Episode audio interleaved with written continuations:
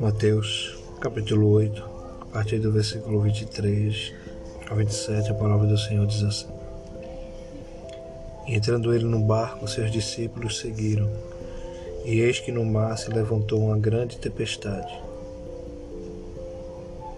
tão grande que o barco era coberto pelas ondas. Ele, porém, estava dormindo. E os seus discípulos, aproximando-se, o despertaram, dizendo: Senhor, salva-nos que perecemos. E ele disse: Por que temeis, homens de pouca fé? Então levantou-se, repreendeu os ventos e o mar, e seguiu-se uma grande bonança. E aqueles homens se maravilhavam, dizendo: Que homem é este, que até os ventos e o mar lhe obedecem? Glória a Deus. Estamos começando mais um podcast, Palavra que traz vida nessa tarde,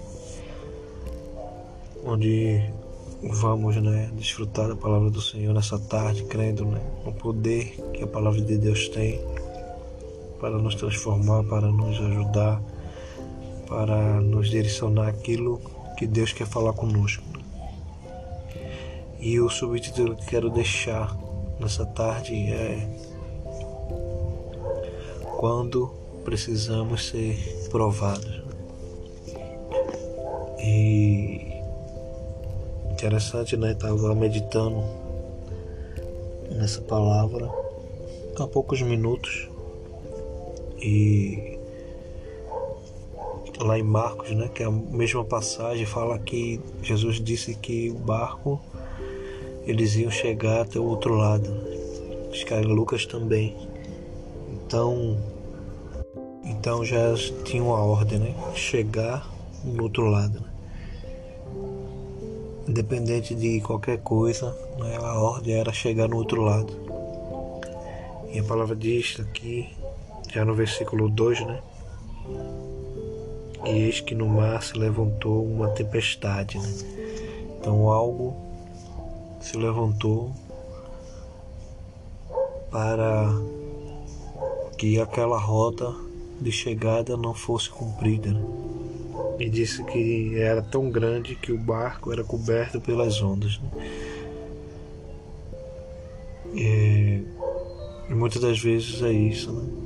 Deus já tinha dado a direção, aquilo que eles iriam fazer, aquilo que eles iam executar, onde iriam chegar. Mas no meio do caminho aconteceu algo que foi inusitado. Né?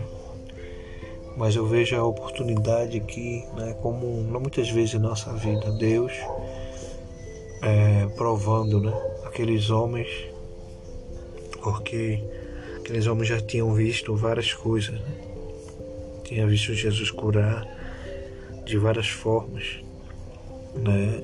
mas eles não tinham sido experimentados. Né? Aqui já era algo, experimentação real em relação a experimentação real deles mesmo, né? era ser um algo, uma provação deles mesmos. Eles não estavam vendo outras pessoas, eles não estavam observando, mas agora estavam ele dentro do barco e da forma que a tempestade estava, né, 90% de eles perecerem e morrerem. Né? Por isso que eles ficam desesperados, porque mesmo sendo homens, experimentados no, no mar, né, pescadores. Tem evangelho que diz que nunca, eles nunca tinham passado por isso.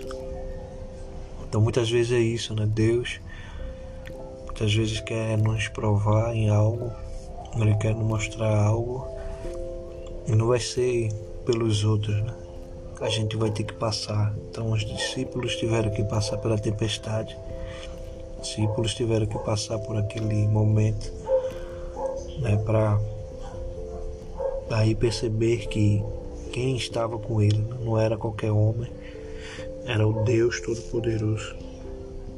E a palavra diz que Jesus, né, por a fadiga do dia, pelas pregações, a distância, ele foi dar um cochilo, dar uma descansada Né? Estava dormindo tranquilo, porque mais uma vez ele nos ensina que quando estamos confiando em Deus, né, depositamos nele a nossa confiança, nós, mesmo em meio à tempestade, nós podemos descansar.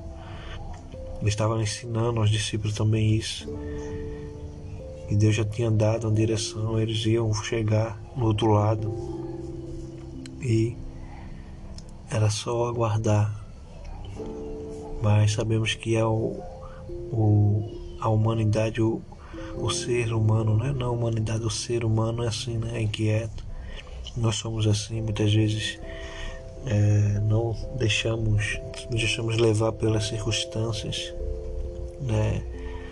Até climáticas ou qualquer outra forma de circunstância que nos sobrevenha. Muitas vezes nós não deixamos de confiar né, naquele que vive e reina para todo sempre. Mas glórias a Deus, né?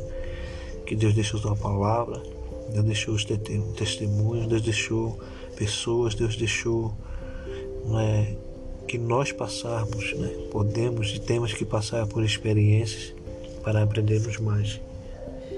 E a palavra diz, né, que eles começam a ficar atemorizados porque não tinha mais controle, né? A tempestade estava incontrolável.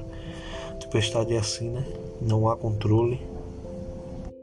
E a tempestade não tem um controle, né? Não tem como controlar. E ele vai até o, eles vão até o mestre e diz, Senhor, não te vê que estamos perecendo, né? Como ele tivesse falado, Senhor, sabe que nós vamos morrer. E o Senhor está aí dormindo. E interessante que é a primeira coisa, a primeira palavra que Jesus fala, por que mais, né? Temeis, né? Por que estão com medo? Por que não creram? Por que não confiam? Homens de pouca fé, né? A estadia deles com Jesus já era o suficiente para eles ter já de começado a ter uma fé inabalável, né? Mas ainda que eram homens que estavam sendo preparados, né? Preparados para algo que eles nem imaginavam que era. Esse... Então a palavra diz que ele se levantou, né? Repreendeu o vento e o mar e seguiu uma grande bonança. Para finalizar, diz a palavra que aqueles homens estavam maravilhados, né? Sendo que que homem é este que até os ventos os ventos e o mar lhe obedecem. E era o próprio Deus, né? E se fez carne e habitou no meio deles, né?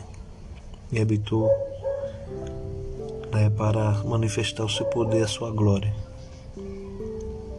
Mas outra passagem, né, em outros livros, né, mesmo falando sobre isso, fala que eles chegam, né, ao outro lado. Então, mesmo que você hoje, né, trazendo para nossa nossa realidade hoje, passando por tantas coisas, ou está sendo provado, né? creio que é Deus lhe aperfeiçoando para algo grande, né?